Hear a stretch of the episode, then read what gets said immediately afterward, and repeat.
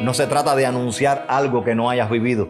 Tu anuncio no es más que compartir lo que ha sido el Evangelio en tu vida. ¿Qué ha hecho Cristo en tu vida? Yo te pregunto. Puedes tomarte un par de minutos para pensar en ello, para reflexionar. ¿Acaso no puedes compartir tú con otra persona qué ha hecho Cristo en tu vida? ¿Cuál es la verdad del Evangelio en tu existir? Pedro lo resume de esta manera, a fin de que anunciéis las virtudes de aquel que os llamó de tinieblas a su luz admirable.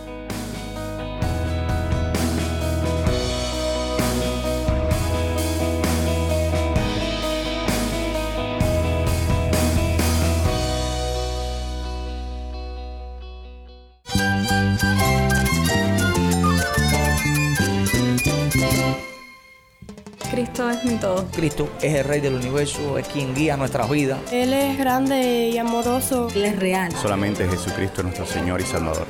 Es mía quien me En fortalece. Cristo Jesús hay esperanza, hay paz. y nuestro Dios es un Dios de rescate. Estás escuchando a El Faro de Redención, Cristo desde toda la Biblia para toda Cuba y para todo el mundo.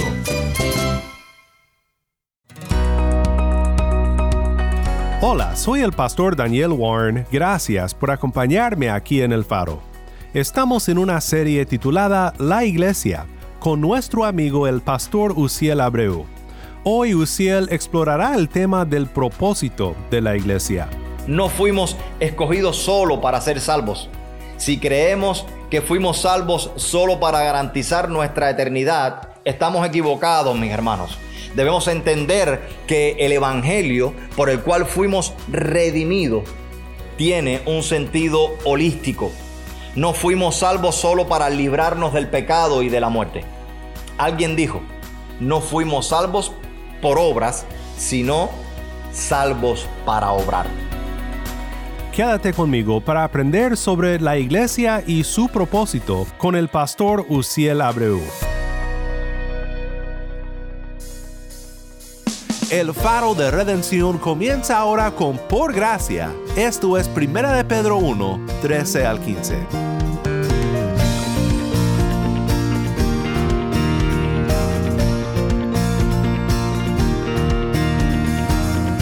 Actuemos siempre con inteligencia,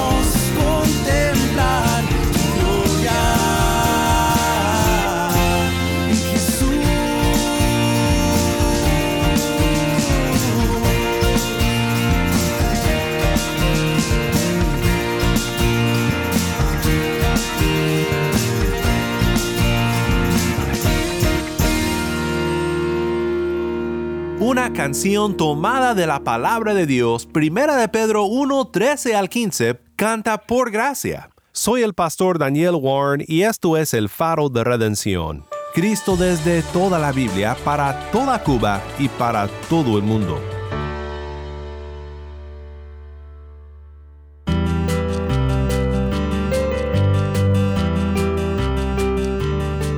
Es un placer estar reunidos de nuevo para poder seguir compartiendo de la palabra del Señor. Como recuerdan, en el mensaje anterior respondíamos a qué es la iglesia, dando introducción a una serie de sermones que nos llevarán a recordar o aprender elementos fundamentales con respecto a la iglesia de la cual nosotros, gracias a Dios, formamos parte. Estas verdades son necesarias para la vida cristiana, pero además debemos recordarlas y una y otra y otra vez estudiarlas porque son para nuestro beneficio. Hoy estaremos adentrándonos en el tema de el propósito de la iglesia.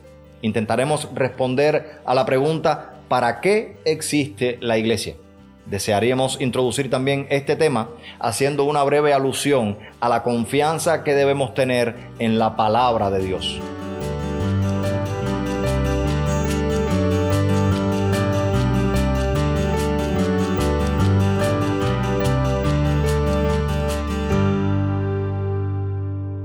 Primera de Timoteo 3:15 dice de esta manera, Pablo escribiendo a su hijo espiritual Timoteo, pero si me retraso, para que sepas cómo hay que comportarse en la casa de Dios, que es la iglesia del Dios vivo, repito, que es la iglesia del Dios vivo, columna y baluarte de la verdad. Necesariamente debemos entender que la iglesia no es la fuente de la verdad, pero sí la receptora y la cuidadora de esta verdad hoy, o sea, de la escritura. Se describe como sostén o apoyo, o sea, columna y también como fundamento, baluarte. Por ello estamos llamados a conocer su palabra y así enseñar también a otros. Por eso nos adentramos en el tema del propósito con esto en mente. Somos columna y baluarte de la verdad. Esto nos da la seguridad de que esta verdad que vamos a ver hoy con respecto al propósito de la iglesia en la escritura es la verdad de Dios. El primer punto que quiero compartir con ustedes es el propósito enunciado. Recordamos que el mensaje anterior citamos el texto de Pedro 2, primera de Pedro 2, verso 9 y 10. ¿Recuerdan? La iglesia como linaje escogido, real sacerdocio, nación santa. Este mismo texto nos dará una porción extremadamente importante en cuanto a su propósito. El texto dice, pero vosotros sois linaje escogido, real sacerdocio, nación santa, pueblo adquirido para posesión de Dios o por posesión de Dios. Y ahora viene el renglón que nos interesa. Dice, a fin de que anunciéis las virtudes de aquel que os llamó de las tinieblas a su luz admirable. Cierra el verso 9 enunciando el propósito de estos escogidos. Luego de la descripción menciona a fin de qué. Mire, esta conjunción es una conjunción de propósito. A fin de qué significa ustedes son para. Indica que no fuimos escogidos solo para ser salvos. Si creemos que fuimos salvos solo para garantizar nuestra eternidad, estamos equivocados, mis hermanos. Debemos entender que el Evangelio por el cual fuimos redimidos tiene un sentido holístico. No fuimos salvos solo para librarnos del pecado y de la muerte. Alguien dijo, no fuimos salvos por obras, sino salvos para obrar. Repito esta frase de nuevo. No fuimos salvos por obras, pero sí salvos para obrar. Este propósito, según el texto, es anunciar, divulgar o proclamar los hechos grandiosos, las virtudes o excelencias de nuestro Señor Jesucristo. Entendemos que esta proclamación, primariamente verbal, o sea, hablando, es también la sencilla predicación del Evangelio, pero no es solo prescrita a la cruz y a la resurrección. Es una obra continua del Espíritu en replicar no solo la salvación por el sacrificio y resurrección de nuestro Señor Jesucristo en cada creyente, sino también el estilo de vida del Salvador. O sea, nosotros no solo recibimos la salvación espiritual, sino también el estilo de vida de Jesús. Jesús está siendo formado por el Espíritu Santo cada día más en nosotros. El Nuevo Testamento guarda también otro texto que puede sernos imprescindible en entender esta verdad, el cómo realizar nuestro propósito. Es para mí el texto más claro y directo en todo el Nuevo Testamento. Este sintetiza el propósito de la iglesia, sobre todo porque es una orden directa de nuestro Señor Jesucristo. Así que yo creo que ya deben estar imaginando cuál es el texto al que me refiero. Es conocido como la Gran Comisión. Mateo 28, del verso 18 al verso 20. Miren, debo decir penosamente, para mi dolor, que por mucho tiempo este texto ha sido la gran comisión, pero la iglesia lo ha convertido en la gran omisión. ¿Por qué? Simplemente porque se ha predicado y enseñado de todas las maneras posibles, pero se ha practicado muy poco o de una manera incorrecta. Deseo que veamos este texto bajo el lente de Pedro.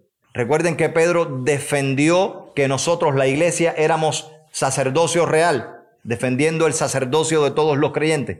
Es así como yo quiero ver hoy la gran comisión. Es una orden para todos los creyentes.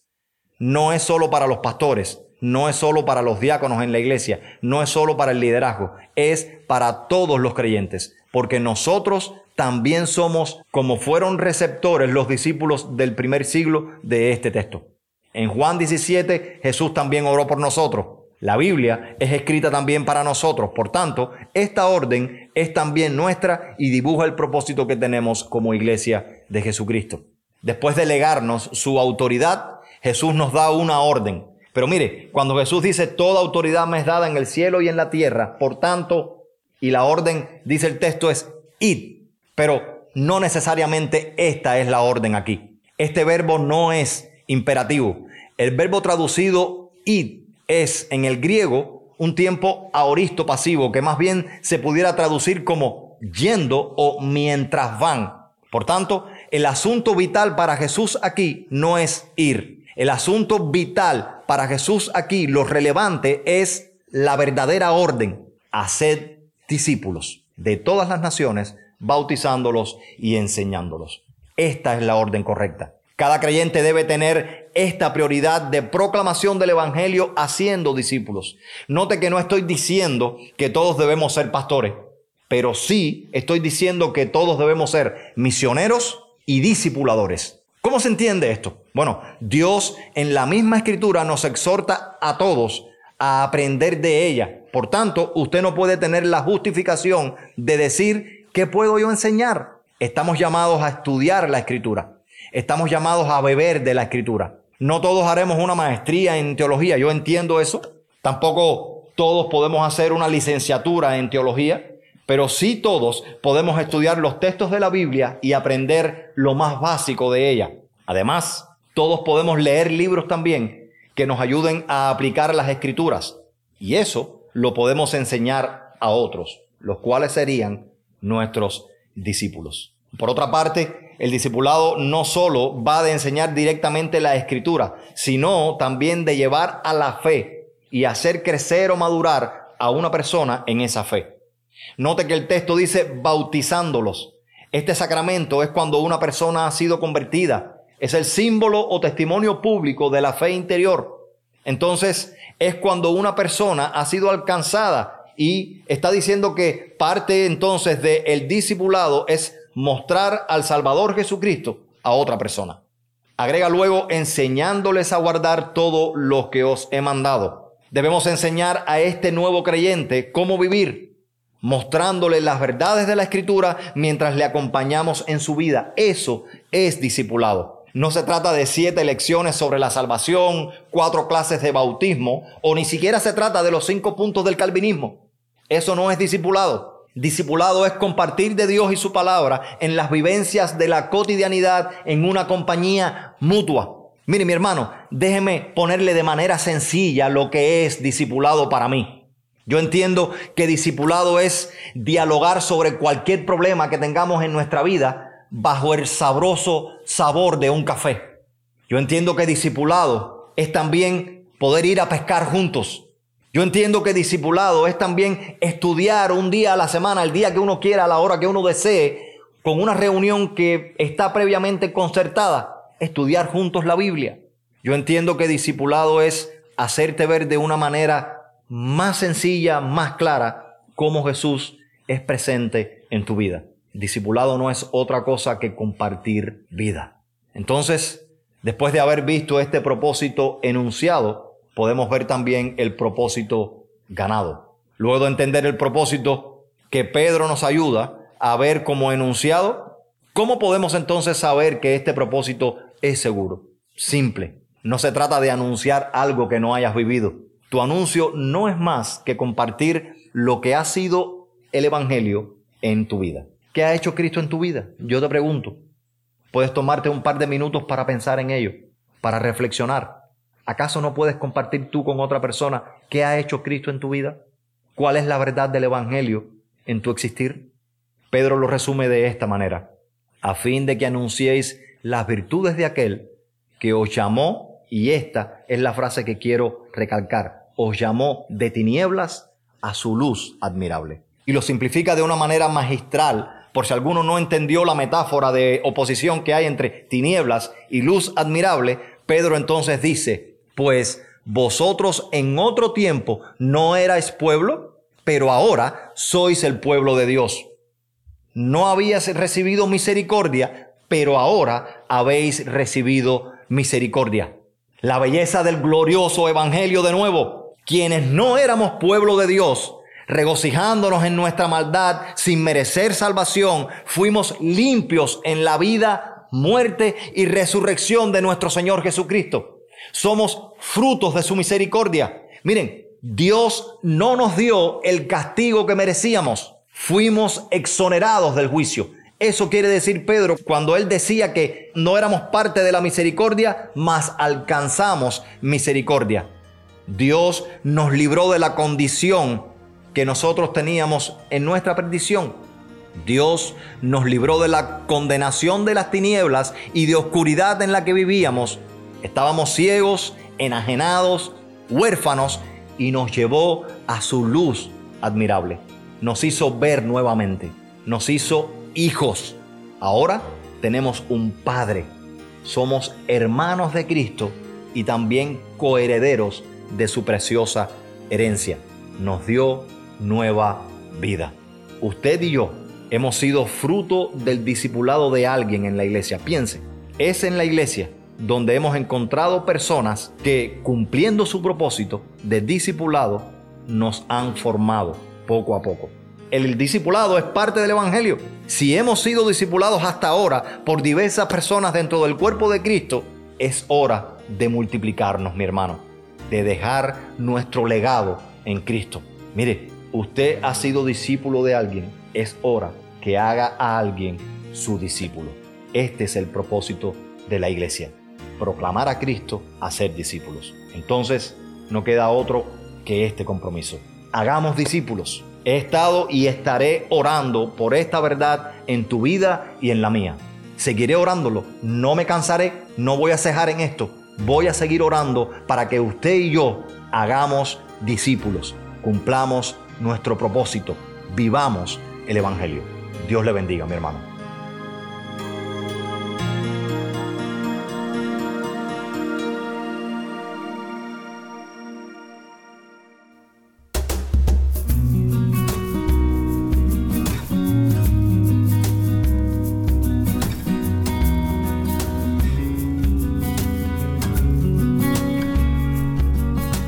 Mi vida no es más que unos años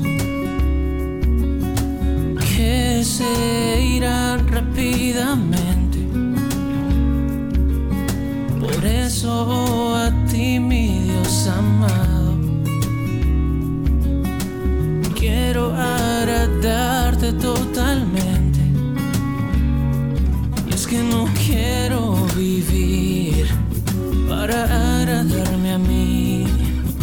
Quiero hacer tu voluntad. Por ti yo quiero vivir Toma mis manos,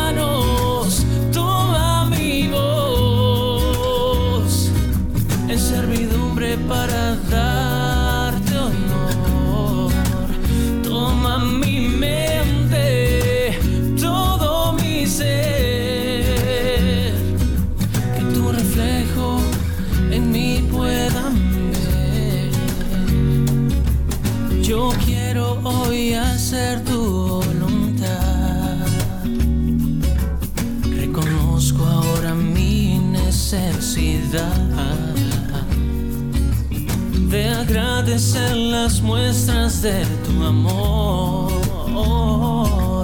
Toda gloria sea dada a ti, Señor.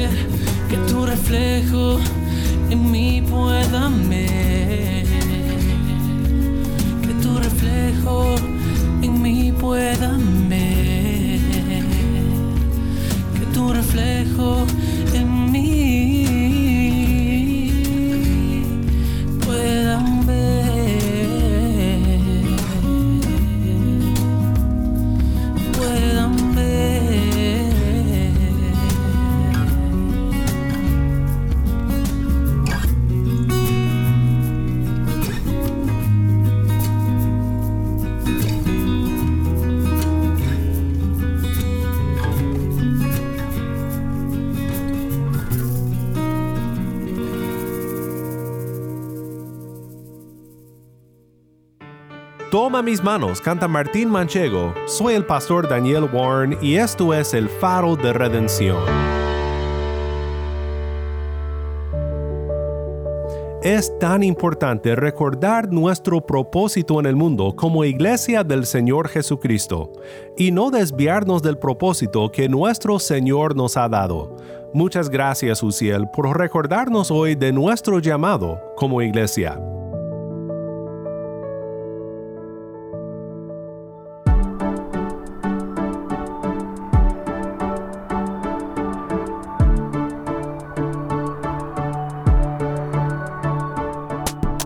El Faro de Redención como programa radial fue ideado para Cuba, pero ha crecido a un nivel global. Y si estás en sintonía fuera de Cuba, te agradezco por pasar estos tiempos con nosotros, estudiando temas que nos fortalecen en nuestro caminar cristiano. Te animo a que ores para unirte con nosotros en nuestra misión de hacer resplandecer la luz de Cristo en Cuba y de compartir la voz del pueblo de Dios en esta hermosa isla con oyentes en todo el mundo. Para hacer tu donativo a este ministerio apoyado por personas como tú que aman a Cuba y que aman a Cristo, visita nuestra página web elfaroderedencion.org diagonal donar. Nuevamente nuestra página web elfaroderedencion.org diagonal donar. Gracias por tu sintonía y que Dios te bendiga con su gracia.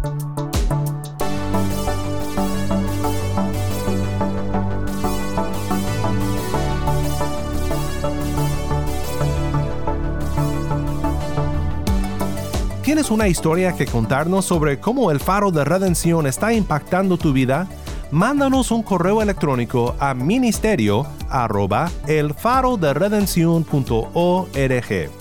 También nos ha encantado oír de oyentes por medio de WhatsApp y los mensajes de voz. Hola hermanos del Faro de Redención, que Dios les bendiga. Mi nombre es Julio Josué Izaguirre Hidalgo. Soy hijo de Julio Izaguirre y de Mercedes Hidalgo. Somos de aquí de Santa Cruz del Sur. Somos de la Iglesia Bautista Resurrección. Hemos escuchado ya la dirección del, Faro de Redención y entonces yo copié el número WhatsApp y por eso estoy aquí. Muchas gracias, que Dios les bendiga. Deseamos muchas bendiciones para ustedes, que el Señor los siga bendiciendo, los siga guardando y los siga usando con poder, que muchas almas se sigan salvando por la palabra del Señor y bueno, gracias por bendecirnos con la palabra de Dios. Les agradecemos mucho todo lo que hacen ustedes para que nosotros podamos recibir la palabra del Señor. Dios les bendiga mucho. Sigan así. El faro de redención representa para mí algo maravilloso porque eh, es una forma en que el evangelio es predicado, es decir, la sana doctrina, puedes entender, no, no hay otra forma de conocer la Biblia sino en la medida de que las personas en las que Dios ha mostrado esa sabiduría para explicarnos a nosotros mismos realmente lo que quiere decir la escritura sin torcer la palabra, es algo maravilloso porque en él he encontrado eso que yo estaba buscando porque tenía, eh, tenía confusiones, tenía preguntas sin respuesta y entonces el faro me ha servido de mucho, lo escucho mucho porque de verdad que ha sido una bendición para mí.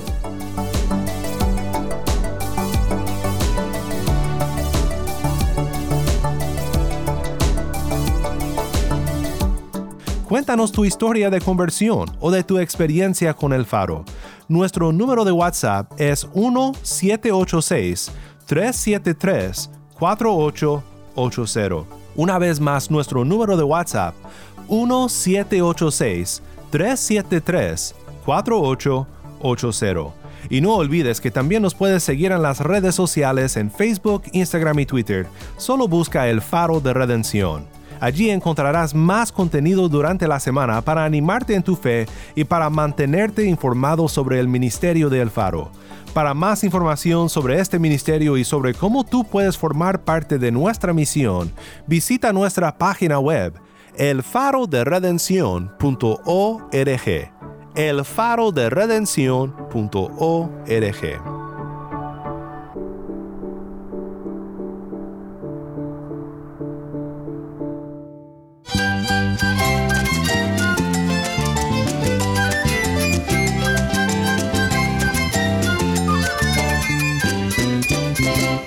Soy el pastor Daniel Warren. Te invito a que me acompañes mañana en esta serie La Iglesia con Uciel Abreu.